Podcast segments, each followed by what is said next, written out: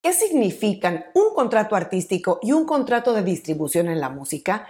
Estos dos conceptos son muy comunes, pero también dan lugar a mucha confusión entre los artistas, principalmente en lo referente a qué derechos, obligaciones, responsabilidades, limitaciones o libertades permite cada uno de estos contratos. El contrato artístico lo ofrecen generalmente las disqueras o sellos, mientras el contrato o licencia de distribución lo encontrarás más en el caso de las distribuidoras, aunque en medio de ambos hay varias sombras de grises que hay que entender para saber en qué terreno nos movemos. En este programa vamos a revisar cuáles son las principales características e implicaciones del contrato artístico y del contrato de distribución. Y como artista, ¿Qué puedes esperar al estar frente a la oportunidad de cerrar alguno de estos tipos de contrato? Soy Ana Luisa Patiño y estás en mi disquera, la casa del artista independiente bien informado.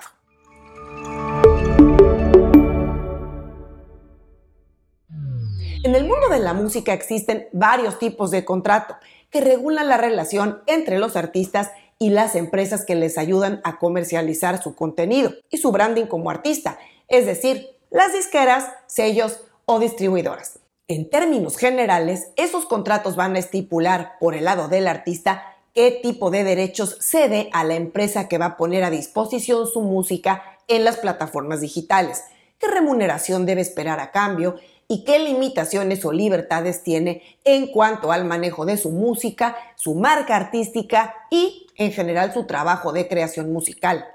Así es que vamos a explicar los dos tipos de contrato el artístico y el de distribución. ¿Cuáles son las variedades más comunes que podrás encontrar en ambos? Revisaremos especialmente los elementos clave como el término de tiempo, el factor de la exclusividad, el porcentaje de regalías o remuneración para el artista y las limitaciones o libertades que puede representar uno de estos contratos para el artista. Vamos a comenzar por el más sencillo, que es el contrato o licencia de distribución. Este tipo de acuerdo es el que encontramos generalmente entre un artista o grupo y la empresa de distribución que publica su música en las plataformas de streaming, tiendas digitales o incluso que le fabrica y vende producto físico en algunos casos. Como hemos comentado en otros programas, las distribuidoras pueden ser de plataforma abierta, también conocidas como agregadoras, o solo por invitación. Vamos a hablar de cada uno. En el caso de las de plataforma abierta como TuneCore, CD Baby, OneRPM, Amuse, Dito Music, DistroKid y demás, ofrecen, como dice su nombre, un servicio de distribución abierto a todos los artistas, sin importar su nivel de popularidad. Así que de entrada, este es un tipo de contrato o acuerdo al cual cualquiera tiene acceso, a diferencia de los demás que vamos a mencionar. En el contrato de distribuidora de plataforma abierta, la relación entre artista y empresa es básicamente en línea, con lo cual los acuerdos o contratos son simplemente una larga página web de términos y condiciones que el artista deberá aceptar antes de entregar su música o de subirla. Y si hay un pago o anualidad de por medio, cubrirlo para que pueda considerarse bajo contrato. Los contratos de plataforma abierta suelen pedir un mínimo de exclusividad de un año como periodo obligatorio de permanencia para cada canción, álbum o EP. Es decir, este plazo no suele sujetar a toda la música, sino va en función de la fecha de publicación de cada producto. Hay distribuidoras que no estipulan un plazo mínimo, especialmente cuando pagas de forma anticipada porque a fin de cuentas ya pagaste y si te vas, la pérdida es tuya. En cuanto al factor de la exclusividad, los contratos de plataforma abierta te van a obligar a que aceptes tener las canciones que distribuyes con ellos únicamente con esa empresa y con nadie más. Porque si entregas a otra distribuidora la misma música, ocasionarás un conflicto de copyright y ni una ni otra te va a pagar. Y algo clave que hay que mencionar respecto a la exclusividad con las distribuidoras de plataforma abierta o agregadoras es que esos acuerdos no implican que estás firmado como artista exclusivo. Lo único que tiene exclusividad con ellos son las canciones que les entregues.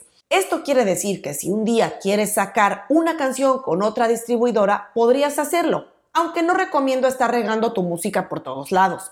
E igualmente, tú como artista podrías trabajar en colaboración con cualquier otro artista o grupo con el que quieras publicar una canción conjunta independientemente de qué distribuidora va a publicar esa canción. En cuanto a los beneficios y remuneración que puedes esperar con un contrato de distribuidora de plataforma abierta, como son generalmente acuerdos que no incluyen inversión de marketing u otro tipo de servicios, el porcentaje de regalías o pago que debes esperar recibir por concepto de streaming de música va desde el 100% en el caso de las que cobran anualidad, como DistroKid, Dito Music o Symphonic Starter, hasta el 85% en el caso de las gratuitas como OneRPM, que te incluyen la monetización completa en plataformas y redes sociales. En casos como YouTube o Video Premium puedes esperar un porcentaje de 80% o menos dependiendo de la distribuidora. Ahora, hablando de las distribuidoras que trabajan solo por invitación, como son Altafonte, Believe o The Orchard, el contrato será muy similar en cobertura de plataformas, solo que se incluyen servicios y atención más personalizada, soporte en tu estrategia de marketing y lanzamientos, presentación de tu música o pitch a las plataformas y apoyarte incluso buscando oportunidades nuevas como colaboraciones, optimización de tu canal de YouTube, tus redes sociales e incluso algunas tienen acceso a horas de estudio o a salas de trabajo en sus oficinas. Las distribuidoras que trabajan solo por invitación, como su nombre lo dice, son selectivas y ofrecen contrato únicamente a los artistas o grupos que ellos consideran que ya tienen un mínimo nivel de desarrollo suelen pedir un mínimo de reproducciones en tu música o cantidad de catálogo que tengas ya publicado, así como una infraestructura y organización básica para trabajar en el proyecto musical. Por todo esto, los acuerdos que ofrecen las distribuidoras que trabajan por invitación te retendrán un porcentaje mayor de regalías, ya que es la forma de cobrarte por esos servicios de valor agregado que no tienes con las distribuidoras de plataforma abierta o totalmente autoservicio.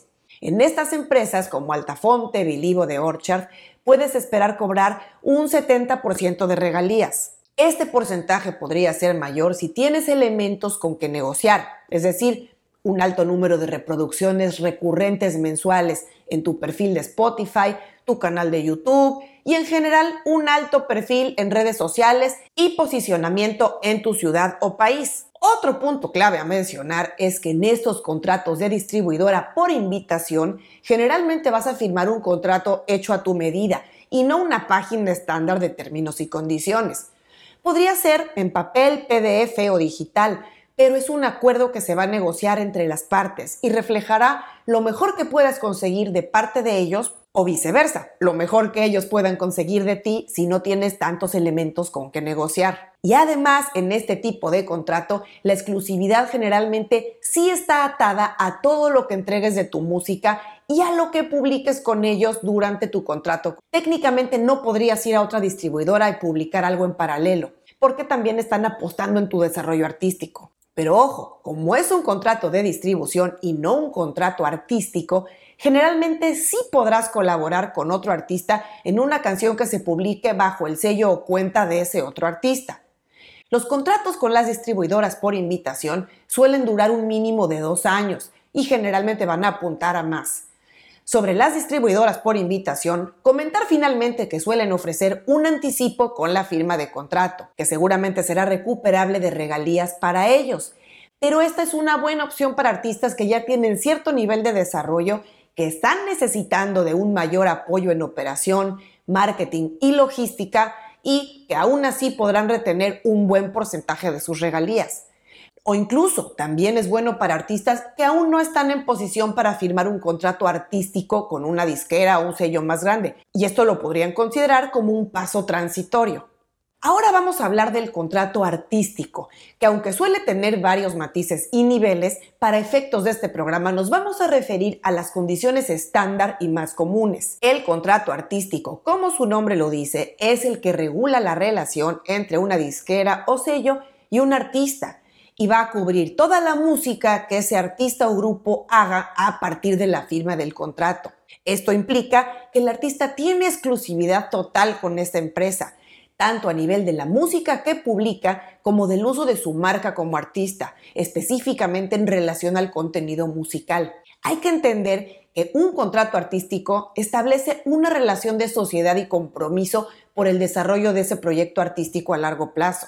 Por eso mismo, este tipo de contrato lo ofrece generalmente una empresa con el tamaño y la infraestructura suficiente para apoyar al artista desde aspectos como la grabación, producción de sus videos, manejo de su estrategia de marketing y promoción, búsqueda de oportunidades de negocio y demás, y no solo la distribución y comercialización de su música. Pero resulta obvio que esa disquera o sello va a cobrar al artista o grupo un porcentaje mucho mayor de regalías de lo que le van a cobrar las distribuidoras. En un contrato artístico exclusivo puedes esperar cobrar un 50% o mucho menos, incluso yendo hasta el 20 o 15% según el nivel de servicios y de inversión que te vaya a poner la disquera o sello en cuestión. La regalía o ganancia a recibir en un contrato artístico tendrá varios niveles, según el tipo de ingreso.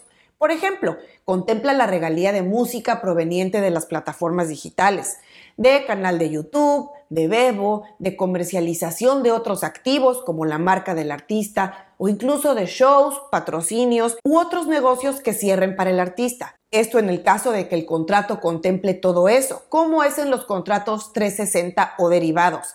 Si quieres más información sobre ese tipo de contrato, te dejo en las notas el enlace al programa donde hablé a detalle del contrato 360. En cuanto a su duración, los contratos artísticos suelen tener un término mínimo de 5 años aunque habría excepciones en que se podrá negociar un poco menos y podrían empujar incluso mucho más si el artista les interesa mucho y le ven potencial a largo plazo. Además, el plazo llevará generalmente adjunto un número mínimo de contenido o cantidad, ya sea en número de canciones o de álbumes. Así que el artista deberá de ponerse a trabajar para estar al día con la entrega del contenido estipulado.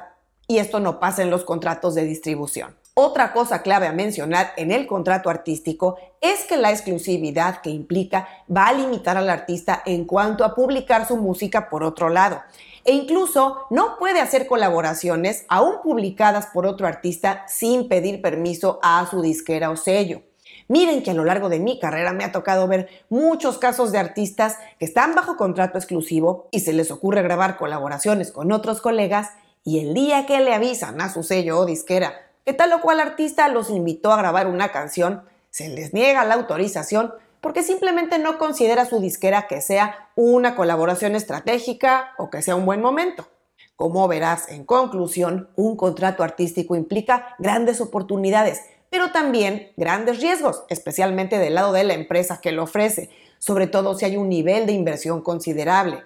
Este tipo de acuerdo te convierte en socio de tu disquera o sello, en el sentido en el que ambos están apostando mucho y dedicando recursos, pero también compartiendo riesgos. Por el lado de los contratos de distribución, el riesgo para la empresa es mínimo o nulo, por eso se ofrece de forma mucho más amplia. Pero también tú tienes un rol completamente distinto, porque deberás autogestionar tu carrera al 100%. Tú haces el marketing, tú diseñas tu estrategia, tú decides si trabajas o no, cuánta música lanzas. El contrato de distribución no es solo una puerta de entrada a desarrollar una carrera profesional, un recurso abierto para todos, sino que también es la ruta elegida por muchos artistas grandes que podrían incluso aspirar a contratos artísticos exclusivos, ya que seguir por la ruta independiente les da flexibilidad y autonomía y, claro, por el nivel mayor de regalías que reciben. Cualquiera que sea tu caso, sí o sí te aconsejo que si estás publicando música de forma profesional o planeas hacerlo, y no como un hobby, lo hagas a través de una de estas dos rutas. No te limites a publicar tu música solo en YouTube o SoundCloud, sin una distribuidora detrás, ya que esto te deja en un nivel amateur. Pero si aún no sabes si la música es tu profesión o si lo debes mantener a nivel afición o hobby, revisa este otro programa que te dejo por aquí.